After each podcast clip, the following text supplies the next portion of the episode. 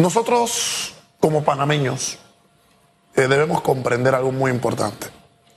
Nos estamos jugando las elecciones de nuestras vidas en el 2024 próximo. Eh, nos estamos enfrentando a la decisión más importante que como república hemos tenido. Ian, pero ¿por qué le das un grado de tanta importancia a las elecciones que se avecinan?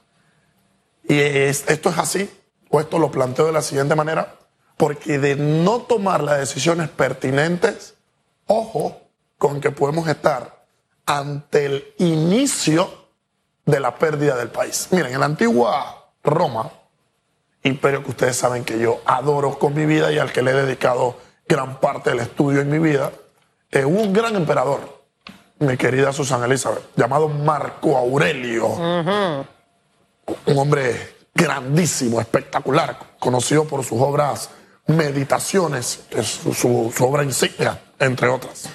Pero con Marco Aurelio ocurre algo interesante como gran líder político. Y es que en Roma, en aquel momento, Marco Aurelio, ustedes ya van a ver por dónde vengo, tuvo un hijo. Un hijo que estaba llamado, sin duda alguna, a continuar las conquistas, las luchas y las, las grandes hazañas históricas que había hecho su padre. El hijo llevaba de nombre Cómodo. Escuchen el nombre. Cómodo. Ya saben, que ya sabe por dónde vengo. y mientras Marco Aurelio estaba en la calle, estaba en el combate, expandiendo Roma, luchando, tratando sin duda alguna de eh, perfilar el imperio, aquella visión que tuvo el personaje, a mi criterio más importante, Julio César, y tratando de posicionar a Roma como lo fue el imperio más grande que se había tenido, es muy importante ver cómo Marco Aurelio inició un gran proyecto nacional, hay quienes le dicen por ahí una gran propuesta, una gran propaganda, pero con su hijo cómodo, quien estaba en la casa tirado en el sofá, bien cómodo, quien estaba en la casa tomándose unos tragos, quien estaba con noviecitas en la casa, estaba cómodo, con su hijo inicia la decadencia del imperio romano misma que se concreta más adelante con Rómulo Augusto en el 476. Pero ¿por qué Cómodo inicia la decadencia del Imperio Romano? Porque no le interesó pensar en Roma. No le interesaban las problemáticas que tenía Roma. Es más, Cómodo decía, eso de Roma, esa es preocupación de mi papá. Yo no tengo nada que ver con, con el imperio. Eso de Roma, eso de conquistar, eso de políticas públicas, eso de, la república. Yo no tengo nada que ver con eso. Y al no estar preparado y al no comprender los lineamientos y la importancia de la república, inicia la decadencia. Esto es lo que me preocupa en el 2024. No estamos viendo a líderes políticos que tengan la capacidad de conversar realmente por el beneficio del país. ¿Y eso a qué nos puede llevar? A que los problemas que tenemos, que poco a poco van pasando a crisis, den como resultado, ¿qué cosa, mi querida Susana Elizabeth?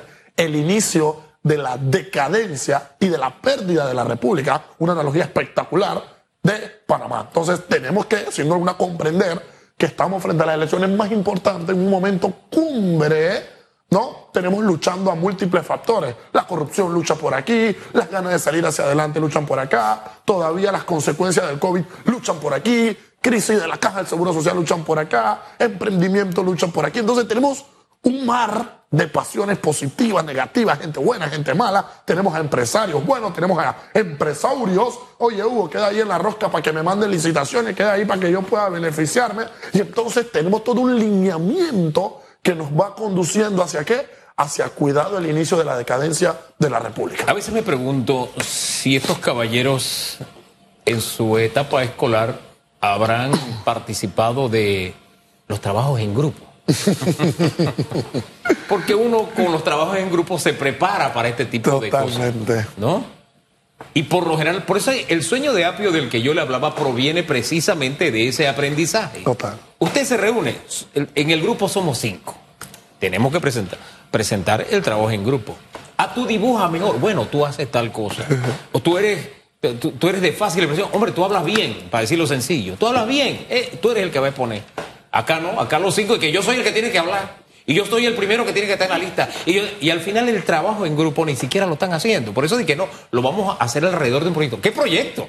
Si ya no tienen tiempo para sentarse a elaborar ningún proyecto. Si no se han puesto de acuerdo en el proyecto de quién va a ir adelante, de verdad van a ir, eh, o sea, no, están de acuerdo en la forma, van de verdad ponerse de acuerdo en el fondo.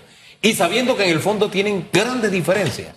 Yo digo, ¿cómo estarían estos niños? ¿Cómo los calificaríamos si tuvieran que presentar un trabajo en grupo. Hugo, me acabas de hacer recordar historias personales y es que en esos trabajos grupales de la escuela ocurría algo espectacular. El liderazgo nacía de manera natural. Llegaba uno y decía, miren, miren, miren chicos, usted es el bueno en esto, usted es el bueno en esto, yo soy el bueno en esto, vamos a dividirnos el trabajo de la mejor manera. ¿Qué es lo que está ocurriendo? Que aquí en estas reuniones, en estas alianzas, cuando uno dice, miren, vamos a enseñar, no, no, no, porque tú empiezas a hablar, yo soy el que tengo que empezar a hablar. Y el segundo cuando intenta hablar ya tiene un tercero que le está intentando cortar eh, eh, el diálogo y cuando el cuarto quiere hablar, bueno, esto es un pandemonio sin duda alguna. Pero hay, hay un mensaje en el trasfondo que estas alianzas nos están enviando al pueblo panameño. Hay un mensaje entre líneas, ese mensaje metalingüístico, el que no se dice, pero que uno debe interpretar. Y es el siguiente. Si bien es cierto, la ley electoral ha dado tiempos, ha dado términos, plazos para que se concreten las alianzas, ¿usted panameño considera de verdad que nosotros debemos esperar hasta el cumplimiento de ese plazo para escuchar el tema de las alianzas? Si hay una preocupación nacional por los intereses del país, ¿usted no considera que este proyecto que, este diseño en cuanto a la responsabilidad y al organigrama que debe tener eh, lo que están llamados a ser los líderes políticos para gobernar, no deberían de tener este diseño ya planificado. Entonces aquí vemos que luchas personales, deseos y ambiciones personales, deseos y luchas de bancadas, de casta política, pueden más que lo real. ¿Y qué es lo real? La necesidad y la problemática que tiene el pueblo panameño. Y entonces, mientras la problemática principal sigue siendo quién a la cabeza, quién abajo, aquí mi figura, aquí mi ficha, el panameño se le siguen acrecentando todas sus problemáticas. ¿En base a qué deben, deben negociarse las alianzas? Entendiendo que tampoco podemos pensar que aquí no hay negociación, sí la hay. Claro. Pero la negociación como más sensata y transparente, ¿hacia dónde debiera ir? Yo, creo que la mejor manera de negociar en, este mar de pasiones que sin duda alguna se abre, nace por capacidad y disposición de trabajo. Uno debe comprender a quién tienen su círculo cero, cuáles son sus virtudes, en qué es bueno, en qué no es bueno, y hay que negociar por trabajo. Bueno, vamos a llegar a la presidencia. Y el primer error que han tenido en las alianzas es creer que estas alianzas deben ser diseñadas a un plan de cinco años. Lo, fácil que hubiese sido empezar una negociación diciendo, vamos a realizar una estructura 10, 15, 20 años.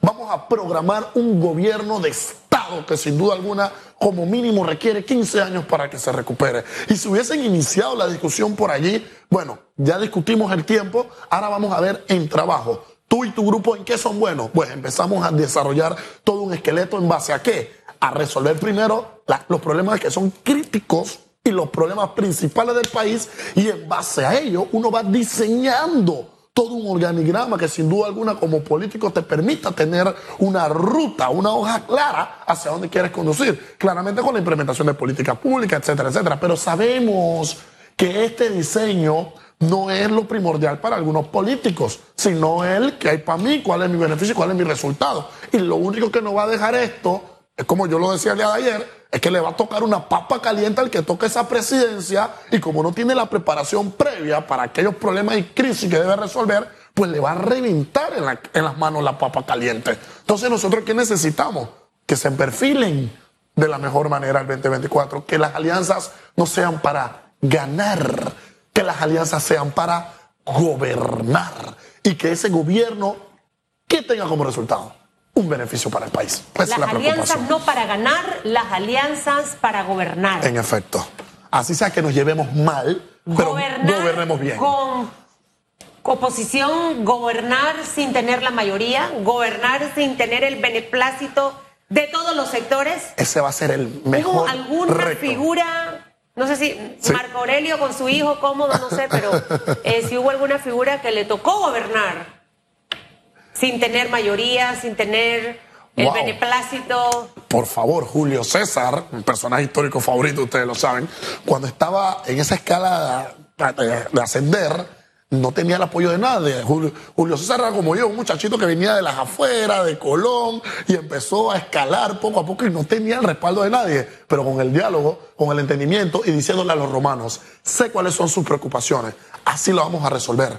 Todo el mundo le dijo sí y lo pusieron de dictador perpetuo y resolvió los problemas de Roma. No, pero aquí- pero aquí compe- no, no, claro, haciendo la ¿Se analogía. imagina que un, Comprendiendo un perpetuo? los problemas. Pero sin duda alguna, si no comprendemos los problemas y no le ponemos un nombre, nunca lo vamos a resolver. Así es. El problema es que hay para mí, al parecer. Ese es el gran problema. El que hay para mí y, que, y soy yo. Soy yo. Y soy yo. Susan, no, tú no, soy yo. ¿Y por qué se aseguran el soy yo? Porque el que tiene la sartén por el mango es el que toma las Así decisiones. mismo es. En época democrática hemos visto cómo sea.